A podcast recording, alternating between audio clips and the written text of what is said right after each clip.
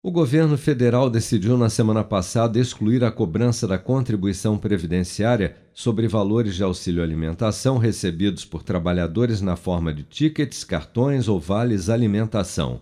Com a medida, os valores não entram na base de cálculo da contribuição previdenciária, reduzindo encargos trabalhistas dos empregadores. A decisão consta de parecer vinculante da Advocacia Geral da União, aprovado pelo presidente Jair Bolsonaro que anunciou o fim da cobrança durante a sua live semanal na última quinta-feira. Então a União deixa de cobrar esses valores, né? que é a contribuição previdenciária em cima do ticket de alimentação. Bem, o que, que vai acontecer de imediato, além de não ter mais essa, essa cobrança, obviamente?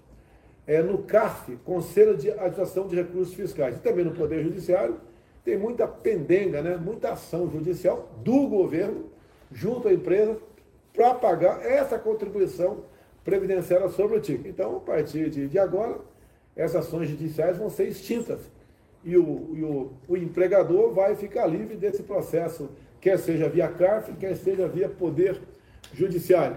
O parecer da Advocacia Geral da União defende que o auxílio alimentação pago na forma de ticket, como cartões magnéticos, se equipara ao pagamento do auxílio in natura que é aquele oferecido pelo empregador por meio de cestas básicas ou refeições fornecidas no local de trabalho e sobre o qual há cobrança de tributos.